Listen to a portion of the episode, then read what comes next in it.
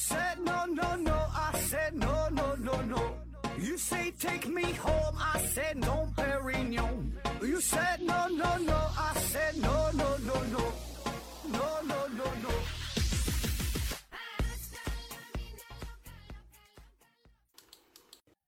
拼命探索，不错过。欢迎您收听《思考盒子》，本节目由喜马拉雅平台独家播出。呃，这一期呢，咱还是回答听友的问题啊。呃，第一个问题，思维盒子提问说：盒子，呃，盗墓小说里的机关啊，蛊毒毒气，几百年、上千年还有效吗？另外，古代能修这种墓的都是帝王，他们都不怕盗墓，因为皇陵有军队保护啊。说关于 盗墓的事儿是吧？就这古墓当中有很多机关啊、毒气什么的，放了这么长时间，是否仍然还能生效？呃，按照咱们一般的想法来说呀，这些机关你看都是一一般的金属做的，是吧？放了时间长呢，保证生锈啊，它就不好使了啊。但实际上呢，确实有一些古墓，它的机关设计的是非常的精巧，呃，它有很多也不是用金属做的啊，比如说有什么叫流沙墓啊，用的什么沙子啊，用的什么石头啊，那有的可能真的就历经千年，仍然可以工作啊。你到了这个古墓当中，触碰到某一个机关，沙子就流下来啊，给你埋里边了啊。这理论上确实是有啊，呃，然后也有一些地方可能环境相对来说比较干燥，然后这个机关这个没生锈是吧？历经千年，这就也能用啊。这种情况理论上我觉得也存在吧啊。那至于说毒气，毒气啊，这就有很多形式了。那有一些呀、是，呃，比如说这个大量的尸体在一个相对封闭的环境当中，那么经过长时间的积累之后啊、就是会释放出一些有毒有害的气体，也有一些是释放出一些易燃易爆的气体。那么盗墓的人进来之后，带着火把，可能就把这些引燃了，就爆炸了，也会有。啊，还有在古墓当中经常用到的东西，汞啊，就是水银。据说秦始皇陵当中有一百吨的水银啊，这不知道真假啊。那么这些它也是水银，它也有毒啊，对吧？重金属中毒啊，它有一些挥发性啊，啊，这这这这个，因为它足够多的话，它可能也会保存上千年啊，也会有，仍然会有这个毒性发作。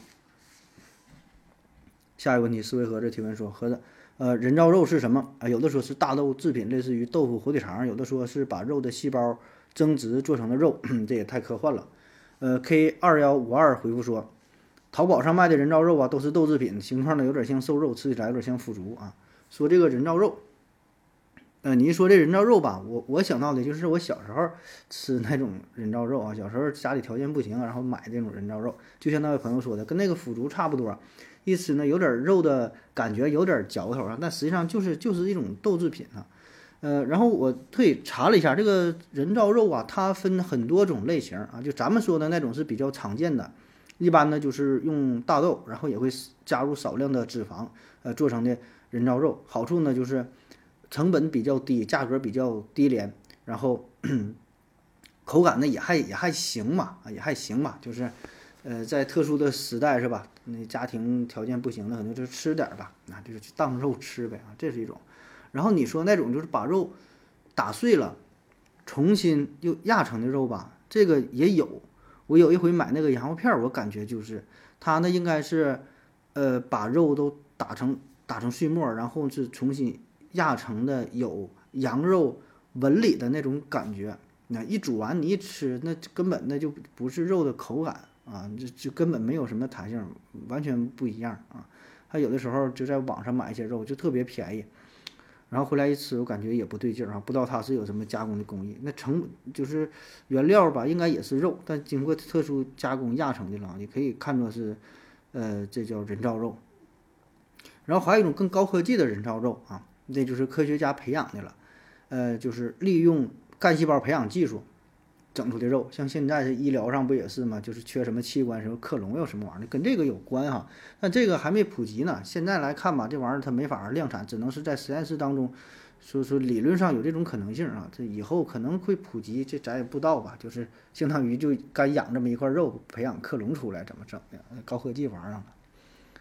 下一个问题哈，思维盒子提问说：盒子，长城啊和全游啊，权力游戏吧，然后黄金甲和雷雨啊，内容内容只内容纸一样吗？这算抄袭吗？啊，好像内容纸一样，好像内容是一样的，应该啊，说这两个这个电影电视剧啊，这个内容一样，这算抄袭吗？抄袭吗？什么样的相同才算是抄袭啊？嗯，关于这个长城抄这个全游哈，满城尽带黄金甲抄雷雨啊，这事儿有挺多的讨论啊，网上有很多的讨论，呃，具体的情节咱就不去重复了啊。如果你要了解的话，应该会发现这里边有很多相同相似的地方，就是它故事设定的大的场景是不一样的，对吧？整个这个大背景不一样，但整个这个故事的内核、最核心的东西、最核心的框架，想要反映的这个事情、这个道理，不能说是十分相似啊，简直就是一模一样，对吧？你看这个雷雨和满城尽带黄金甲，不就是那么点儿事儿吗？是吧？那么这个算不算抄袭？影视作品当中又如何定义的抄袭啊？怎么叫抄袭？怎么叫致敬？怎么叫翻拍？怎么叫借鉴？呃，反正我觉得是挺难的啊。这里边有很多模糊的、模糊的东西，界限不是那么明了啊。那从法律层面来看啊，所谓抄袭就是第一步，认定原告就是被侵权人的作品是否享有著作权。第二步呢，就是被告人，就是这个所谓的这个侵权人，他的作品，然后跟这个原作品进行对比啊，然后说看看对比的这个相似的程度啊。当然，这个相似的程度，你这个去怎么去界定呢？对吧？谁来判定呢？你这参考的标准是什么呢？我觉得这里边有很大的操作的空间。那根据我国呃著作法的规定，他说著作权保护，著作权保护言及表达啊，不言及思想。过程、原理、数学概念、操作方法等，你看这话说的啊，著作权保护延及到表达，不延及思想、过程、原理、数学概念和操作方法啊。但是这里的思想和表达，这本身它也没法明确的就去定义，对吧？什么叫做思想？什么叫做表达？你说《雷雨》当中，他这个故事情节啊，这么点事儿，这个是他的思想呢，还是他的表达方式呢？对吧？如果说你把它定义成思想的话，哎，那么这个就可以去借鉴，对吧？我是用的你那种思想，但如果说你说这是一种表达形式，这是一种内容，就是用了它的这种表达，那就算是抄袭。所以这个很难去争辩吧？这里边确实有很多灰色的地带，不能说是灰色，这就是说不太清楚的事儿啊。所以这就需要律师进行辩护，需要法官呃进行进行判断哈。里边有很多很大的这个弹性的空间，对吧？呃，所以有很多案子，就是告了很多年，然后也没也没给个结果，对吧？他说他抄他，就就抄我，我又抄他，怎么的？谁抄谁的？呃，法院也很难去界定。包括说有一些歌曲，歌曲这个创作，你看有一些旋律，一开始就头几句可能都一样，哎，然后说你说这是不是抄袭？哎，有的是，有的就不是啊。这里边音乐这个有一些细节上的判断，是里边有什么看几小节要要怎么地呀？哎，反正是挺难的啊。下一个问题，刘景不要回复了。提问说：何泽老师，既然呢米是光速定义的，为什么不直接取个整数三十万公里，而是二九九七九二四五八啊？WQNET 回复说，就是要在这个精度上与原有的标准保持一致。很多已经发表的科学文献、生产生产工艺之类的数据都已经达到了这个精度。如果直接取整，就会有大批的文献数据需要换算才能使用啊。南无克苏鲁里中克天尊回复说：“先定义的米，后测的光速，发现不是整数倍，仅此而已。”啊，思考盘子回复说：“应该属于历史遗留问题吧？之前就定义了这么长啊，只能根据这么长来定义光速。呃，要不然新旧标准不一样的话，就会给实际应用带来许多问题。”啊，对这几位朋友基本回答的都差不太多了，就是说这个米。米是这么长，然后说是光速，光速是那个数又很难记住，是吧？咱大概说的是三十万，那实际上是那个二九九什么那个数啊？那简单的说呀，就是国际通用的长度啊。咱说定义的这个米这个事儿是先发生的，这个事儿在前，光速测定的这个事儿在后。那咱先说说这个米这个长度是怎么来的啊？咱现在使用的米是一七八九年啊，法国人。这个进行定义的就管这么长叫一米，那在此之前啊，你想想，这是一七八九年，那在此之前，国与国之间的呃来往呢也并不是特别多，这个单位呢也不一致，就是每个国家都有自己的度量单位，对吧？有什么英尺啊、英寸呢？咱们又是原来也不用米，原来用什么几尺、几丈呢，是吧？嗯，印度有印度的方法，这个埃及有埃及的测量的方法，这个这个不统一是吧？不统一。那么这样的话呢，就导致国际上想要进行科学交流的时候非常非常不方便啊！你测量了一个什么数据，你用你的单位去说，他用他的单位，两个人还得想一下啊，你这个换算一下那是多少英尺，我这个就就是多少个数，很麻烦啊。就比如说英国，它这个英制单位是吧？这英制单位现在现在好像就是就美国好像还用吧，是吧？剩剩下很多咱咱都是都改了，都是用米。那这个英尺是怎么产生的哈？就当时英英国也是。国内非常乱套，说这一英尺到底多长？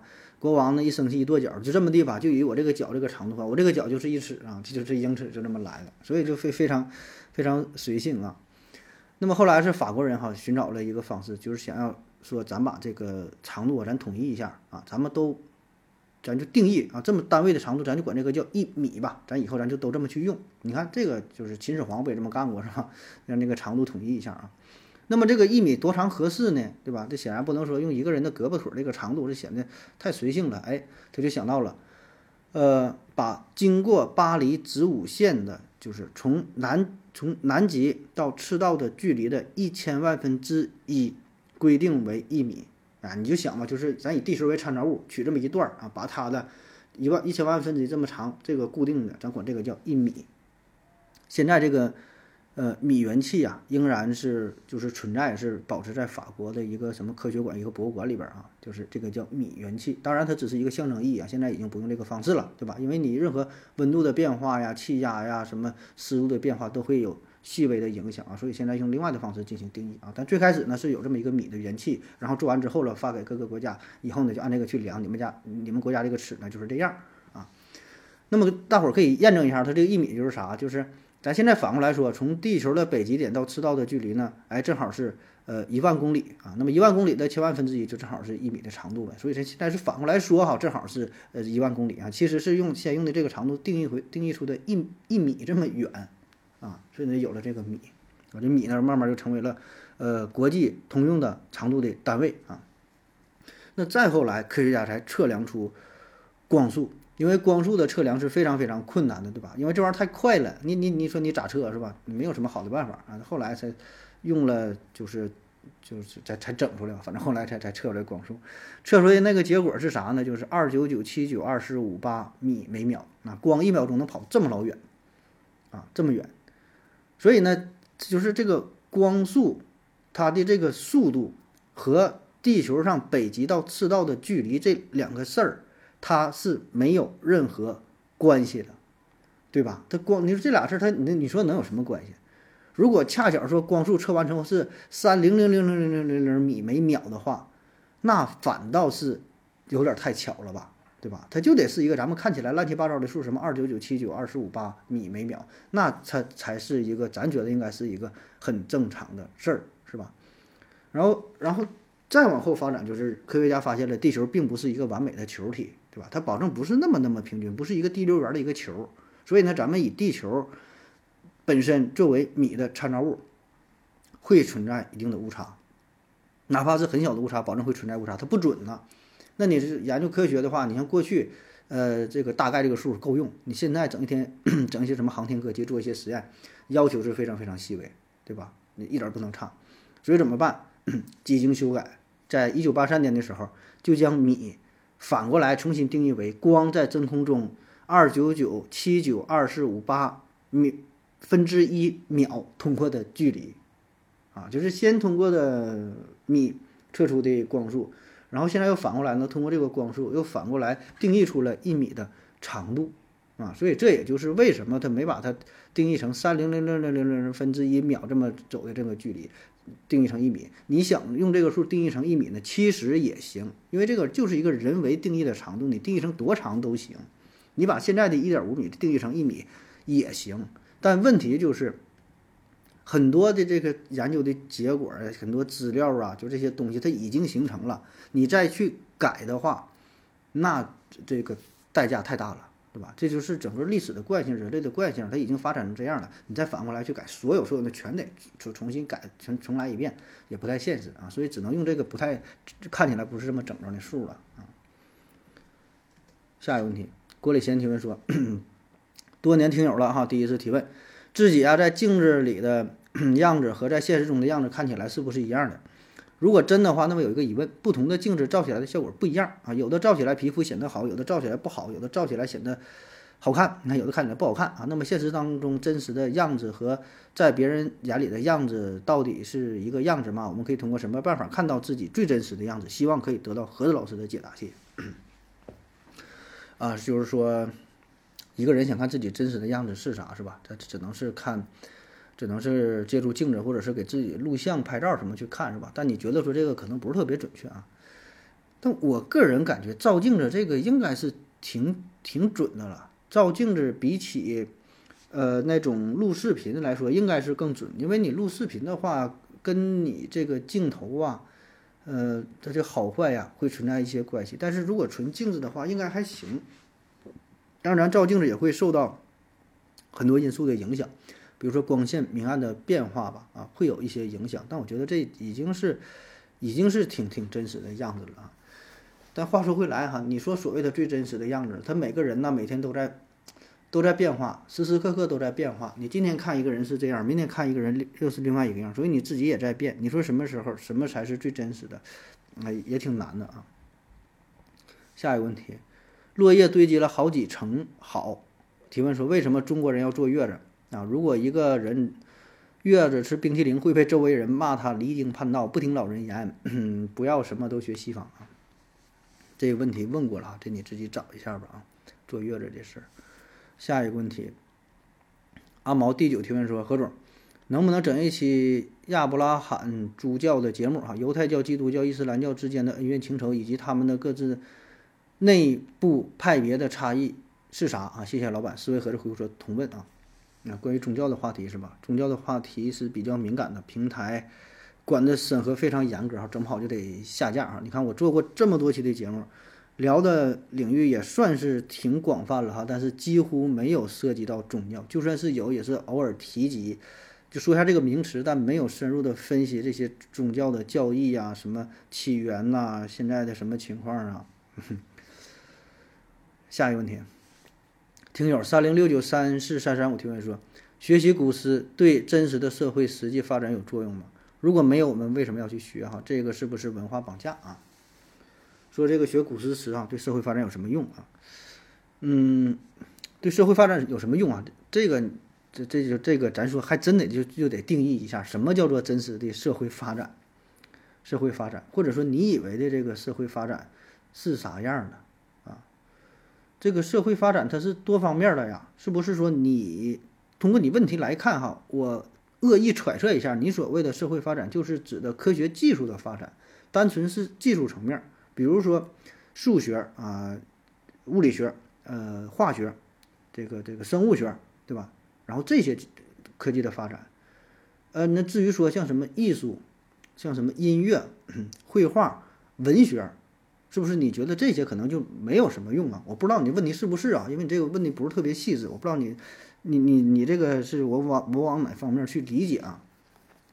反正我觉得吧，这个社会的发展嘛，它是很多元化的，涉及的方面很广啊。就是科学有它科学上的作用，它可以很直接的给咱们人类带来一些福利，促进咱们生活的发展，生活水平的提高。但是啊，其他一些层面，你说古诗词小这个算是文化方面的，对吧？文学方面的，然后艺术层面的。是音乐、绘画、雕塑啊，是舞蹈，甚至说是电影、游戏，这些我觉得也可以促进社会的发展。就是有一些作用，它不是那么直接的，但是它可以让我们精神非常愉悦，对吧？叫两手抓，两手都要硬，对吧？物质文明提高，精神文明也得提高。如果单纯的只有科技的提高，你没有精神文明的提高，最后这个人呐，找不到归宿，不知道为什么而活，最后只能是归于全都归于宗教了，是吧？所以你看这个古诗词，它有什么作用？很多方面啊，往小了说，它可以培养学生的想象力，对吧？飞流直下三千尺，疑是银河落九天，这就是想象啊，对吧？你不是说像科学这么严谨啊，这个瀑布多高就多高，水流是多快就是多快，对吧？有想象力，可以培养学生的创造能力、思维能力，可以感受到美的熏陶，对吧？这些是科学，这些是技术，很难达到的。我们看到这个场景，我们会觉得很美，我们会用诗词去赞美，我们会绘画去赞美，会创作出音乐。都是一种对于人精神的陶冶，对吧？还有什么这个这个建筑那当然建筑这是比较综合性的啊，对吧？里边也需要一些科技的东西啊，但是它也得需要一些呃人文的东西啊，所以我我感觉这些都是积极的作用啊。那么在这种情况之下，反过来它就可以让我们更好的呃去去开创这个科技方面的发展啊。如果说一个社会没有人文、没有艺术，纯纯的搞科技的话，那么这个社会我觉得是非常冰冷的，它这个科技它也走不远，就像是人的左左腿和右腿一样，你说哪个更重要？它都重要。啊，只有这两个平衡，才能让整个人类文明更好的发展。下一个问题，三月八提问说，呃，帮别人排队犯法吗？啊，帮银行门口排队，帮医院排队，车管所排队，呃，代代做核酸排队啊？不不不是代做啊，就是帮核酸排队，会不会成为一种内卷？思维盒子回复说，不犯法呀，出卖自己的时间和打工，出卖自己的时间啊和打工一个道理。说这个事犯不犯法？啊？犯法保证是不犯法呀。对吧？犯法保证不犯法，刑法上也没说不让替别人排队。哎，咱话说回来，别说是替别人去排队谋利了，我就是不排队，老子就插队，我就要第一个去做。你这事儿他也不犯法，他不不犯刑法，他没没说不让排队，顶多这个算算什么扰乱公共秩序啊，给你抓去了说服教育，可能关个三天五天、十天八天的，罚点钱什么也就完事儿了。这这跟法律不挨着啊。嗯，当然，现在这个你要核酸这事儿，估计是管得挺严的，有可能会触碰到法律啊。但你说这个怎么成为内卷啊？这我就没看懂了。替别人排队怎么会成为成为内卷呢？这这没看懂啊，你可以再去再再再详细再问一下啊。下一个问题，龙大帅提问说：盒子盒子，有没有看到马路边上啊有一层薄薄的泥土，干裂之后呢，边缘都是往上翘，为什么不往下翘？W 零儿回复说：鼓包就是往下翘。啊，说这个往上翘，往下翘，对你往上翘，你看它是卷边了；往往下翘，它不就鼓包了吗？因为下边有大地挡着呀，它不可能，它中间不动，然后呢，两边扣进大地里边，它没有那么大的力量啊，而是把中间给顶起来了啊，就鼓包的状态，这不是往下翘。下一个问题，万能的盒子哈，地球会有气体逃逸，会有陨石降落，会有二十四小时不剩的呃不停的晒太阳，会向外辐射啊。那么地球四十五亿年总质量是变轻还变重了啊？哪些因素影响最大啊？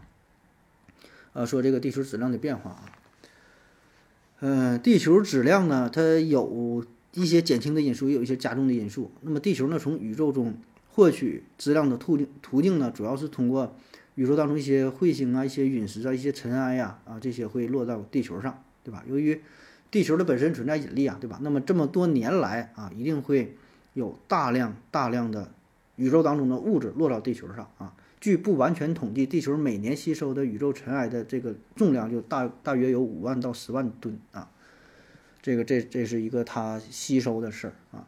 那么同样呢，也是因为这个地球有引力嘛，那么地球上密度较大的这些物体呢，也都无法逃离地球啊。能够逃离出地地球的啥呢？就是一些非常轻盈的气体呗，对吧？这这这就是像有什么一些什么氢气、氦气什么，理论上哈会向外呃飘散一些啊。那根据科学家的计算，地球的大气层每年会释放出一千六百吨氦气和十万吨的氢气啊，这些呢就是地球丢失质量的主要的原因。当然还有其他一些很小的方面了，比如说每年我们会向这个宇宙当中发射航天器呀，对吧？航天器很多部件，什么整流罩、隔热罩啊、火箭的残骸等等，对吧？发射卫星，它都飘到宇宙当中了。那么地球的重量，它不是相当于？降减少了啊，但这个它都是微乎其微，是吧？那么综合来看，哈，它既有增加又有减少，那么最终它是增加还是减少呢？啊，科学家说的是地球的重量呢是倾向于增加，啊，倾向倾向于增加啊。当然这个增加的非常少，每年大约增加十万到二十万吨啊。但地球的本身的重量是六十万亿亿吨啊，所以跟这个比起来是不值得一提啊。如果说这个尺度往再久远看啊，很久很久以前的话啊，那个时候地球的重量是是很小的，然后一点点一点点保证是增大的啊。下一个问题，老刘爱上盒子提问说：“请问盒子，美国总统的就职仪式啊，需要手按在圣经上进行宣誓。如果某个总统不是基督教徒，而是信仰其他宗教的，该怎么办？是不是还要为此改变信仰？”思维盒子回复说：“好像可以按在任何文件上宣誓。到目前为止，历任美国总统都是基督教徒。”说这个美国总统的事儿是吧？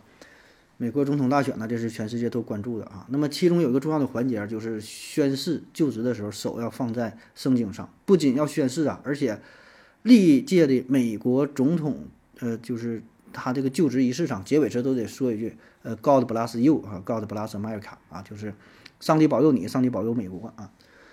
那么如果说啊，你这人他不是基督教徒，完了他不相信上帝，那怎么办？是吧？美国宪法呢，并没有规定说总统一定要是信基督教。啊呃，并没有这个规定啊。早在一七九一年通过宪法第一修正案就明确规定了，国会不得制定法律确定一种宗教或禁止呃这个信教的自由。哎，这是这么说的。此外呢，宪法的第六第四款第六条规定，不得以宗教信仰作为担任合众国任何官职和公职的必要资格啊。但拥有宗教信仰的候选人才能当美国总统这个事儿啊。啊，基本就是是美国现在选举当中一个不成文的规定。那也就是说，有些事儿呢是写在明面上的，比如美国总统得是好像是得出生在美国吧，然后还得在美国待多长时间，还是怎么怎么地，是吧？有一些硬性的规定，但是也有一些不成文的规定，不成文的规定啊。所以呢，你就说，如果说一个一个伊斯兰教教徒啊，一个佛教徒啊。他能否当美国总统呢？理论上是能，对吧？就是这个世界上有很多理论上能的事儿啊，但是从来没有发生过，未来呢几乎也不会发生。所以你说一个佛教徒啊，你说能让他他能竞选成功吗？当美国总统吗？大伙儿会选他吗？你觉得会投票吗？这些，因为他本身就是一个信仰基督教的国家啊，很多人他都信基督教，然后选出一个佛教徒当为这个自己国家的总统。我觉得这个事儿是不太可能啊，但至于真要是到那时候会怎么办呢？那就把手放在《金刚经》上，是怎么整的？不知道啊。下一个问题，秦英回讲故事提问说：日本为何用核武器炸广岛？这啥时候事？我咋没听说呢？日本用核武器炸广岛了？日本日本有核武器吗？日本？下一个问题，无忧小药提问说。我到外国把中国的文物偷回来，会不会判刑？长篇维斯回复说：“有上国外偷文物回来的本事啊，估计也不可能被发现，所以不会被判刑。”思维盒子回复说：“判呐啊！哎，说让你去外国偷东西是吧？把文物偷回来了，这个会不会给你判刑啊？”简短的回答就是会判刑啊，保证会判刑啊。就是无论如何，你这是一种偷窃的行为，你偷东西了。嗯，换句话说啊。就是比如说你的东西被人抢走了，然后你又把这个东西给偷回来了，那人家抢劫是抢劫的事儿，你偷盗是偷盗的事儿。这这虽然在真正量刑的时候会给予一些考虑，但是理论上你还是偷了东西，对吧？就是法律这个事儿吧，它就是一码归一码的事儿，是吧？但是所以具体量刑的时候可能会轻一些，就包括说你去国外偷了咱中国的文物回来，你这也是犯罪。对吧？偷东西嘛，对吧？国家他也不会鼓励这种行为的。当然，量刑的时候也会减轻一些，而且在民间也会考虑一些民意，把你甚至说当成民族英雄。但是法律上就是法律上的事儿，是吧？那么法律上有规定，我国公民在我国领域外犯罪的，适呃适用我国刑法处罚，但是其中按我国刑法最高判为三年以下的有期徒刑，可以不予追究。啊，已经国外审判，已经在外国审判的，并在外国啊接受了处罚的，可以免除或减轻处罚。啊，这个是也是法律上的规定啊。所以说，你偷的东西可能不是特别重的话，就是可能嗯没不到三年的话，可能这个就不追究了，是吧？但你偷个文物，我估计都是非非常重，对吧？一个文物保证不能便宜，是吧？怎么也得几十万、上百万，甚至上千万、好几亿，是吧？那么这这这个要判的话，估计可能就得就就就就重一些了啊。其实啊，这个问题的重点呢，就是我我也明白对吧？你保证是想问我这个是一种爱国行为，因为这个文物本来是咱们国家的，然后当初由于种种原因、种种原因，一些列强的入侵给他抢走了，那我给他偷回来，我这不是一个正义的行为吗？虽然我是盗，是吧？但我是一个有有侠义精神的盗，我是正义的行为啊，是吧？那么。这事儿呢，就是过去你可以去这么理解，因为法律不是特别健全啊，叫什么替天行道、行侠仗义之类的。但是现在是法治社会，是讲法律的，这仍然是一个偷盗行为。国家我觉得是不会鼓励这么去做的，啊。那有人说了，我偷东西我也没自己留着，我是为了国家，交过来之后，我抢过来不是偷回来之后上交国家，放到这个故宫博物院，给这个放博物馆里边了。我也没有因此而牟利，我也没拿这个东西去拍卖行卖钱，我一分钱都没有。但是啊，尽管如此，你还是还是这个偷了东西啊？什么叫偷东西？就是脱离了受害人的监控范围，你这个就属于既遂案件，你把这东西确实已经发生了，对吧？就要按偷盗去处理。不管你这个文物是交给谁了，不管你是。偷完之后自己留着还是交给国家，那个是后话啊。在这个事儿发生之前，你已经把人家的东西给拿回来，脱离了受害人的监受害人的的呃监控范围，这就属于既遂案件就已经发生了啊。那说到这儿，又有人会问了啊，那你说最开始这东西主人是谁呀？那不就是咱们国家的吗？那不是列强入侵，那不是抢去的吗？啊，话虽如此啊。但没办法，那你说的那些那是过去式，对吧？现在的实际控制权自在人家手里，啊，所以你看法律它就是这么讲理，又是这么不讲理啊，它也不是按咱们理解的，也不是按咱们这个情感上啊这么去规定的，所以这个它就是规定啊。那么说国家会不会惩罚你啊？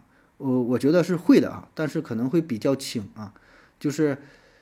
呃，确实啊，你为国家是争取了一些利益，但是实际上啊，你这个对于国家来说并不是什么好事儿啊，因为你的行为是绑架了民意，民众呢会认为你是英雄，对吧？所以呢，政府不会给你特别严厉的惩罚啊，但是实际上对于国家来说，你这就破坏了国家之间交往的原则，国家并不需要你这样的人才。如果真的国家想偷的话，那么他可以培养出很多这样的人。有特殊才能的人，然后派到美国、派到日本、派到英国去哪，都给我去偷去，对吧？但是你真要这么去做的话，这就破坏了国家与国家最基本的外交原则。那你这样的话，那两个国家，你说还以后还怎么处？谁还跟你玩耍呀？是吧？特别是啊，在当一个国家这个能力不是特别强大的时候，你这种个人行为看似为了国家的利益，但实际上是非常危险的，甚至给可给可能给你国家带来一些祸害。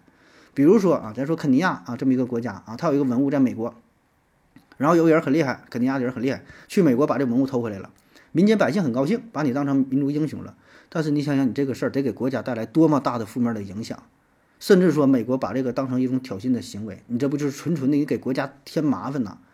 啊，可能是满足了一部分人心理上的要求，对吧？我民族英雄，这是我们国家的文物，我给整回来。但是你给政府添了很大的麻烦，所以我觉得国家他不会谢谢你，哪怕是你以捐赠的形式，你都给了国家，但国家他不会谢谢你的，对吧？甚至更严重的哈，我我觉得可能你偷回来之后，把你把这个给国家了，国家还得把这个东西又得原封不动送给美国，啊，百姓看了会很生气，但是没办法，这个就是国际外交。这个就是国际上的准则，它有它的打法，不是我们个人能够改变的啊！因为什么？这事儿说到底就是谁的拳头最大，对吧？谁谁有这个实力？真理是在什么大炮的范围之内啊？所以呢，你看这么多年来，我们国家一直也在想尽各种办法去努力的追缴一些文物，但都是用非常正规合法的渠道啊，基本也就是去购买啊，也有一些。大富豪说买来之后捐给国家，这个可以，这个完全是正常的法律程序，啊，所以你看这个事儿吧，远没有咱们想的这么简单。你说一个这个文物啊，这文物确实有本身它的这个研究的价值啊，可以呃看看当时这个时代对于艺术的理解呀，当时这个这个时代就是流行什么样的这个文化呀，这是一些价值。有一些价值是我们看不到的啊，它并不是这种实用的价值。啊，更多的这种是一种文化价值，是一种情感的价值，而且呢，甚至是国与国之间呢，这个文物它还是一把牌，你怎么去打这个牌啊？所以我想以后伴随着咱们国家的强大啊，会有越来越多的东西追缴回来，甚至会有国家直接把这东西给你送回来。这些是由你国家本身实力所决定的，不是靠偷，也不是靠抢啊。所以如果说我们过度的把这个文物，披上了民族啊，披上了什么爱国的这个外衣呀，反而会被容易就容易这个被人利用啊。所以你看啊，你说这个事儿啊，如果说你要真的就是被人家这个带偏了方向，你说这个文物哈，人家美国有文物，咱这在美国呢，你买与不买，要与不要都是问题。你不把这个文物整回来，外媒会施加压力啊，会引导你说，你看你们都不团结不爱国啊，你们的文物，然后呃不花重金去买，对吧？就挑拨离间，啊，是吧？所以。如果你要真的花大价钱去买的话，又有人会说了：“哎呀，你看你们你们这都这个有有有些人吃不上饭，有些人上不起学，你们居然花好几个亿买了一幅画啊！你们这个是没有民主，没有自由，怎么说都容易被带节奏，怎么说都容易被煽动情绪。所以文物这个事儿，它一定不是我们想象的看到的表面上的这么简单。这么一幅画值多少钱？你买它干啥？这里边就是大国之间博弈的一张牌。”啊，所以我觉得对于咱一般人来说，哈，咱基本来说都没有这个能力。你说去法国卢浮宫把什么东西偷出来啊？这就是咱就说这个道理，就别给国家添乱啊。那心是好心，但是好心也容易做坏事儿。好了，感谢各位收听，谢谢大家，再见。感谢您的聆听。如果您也想提问的话，请在喜马拉雅平台搜索“西西弗斯 FM”，在最新一期的节目下方留言即可。欢迎您的参与，我在这里等你哦。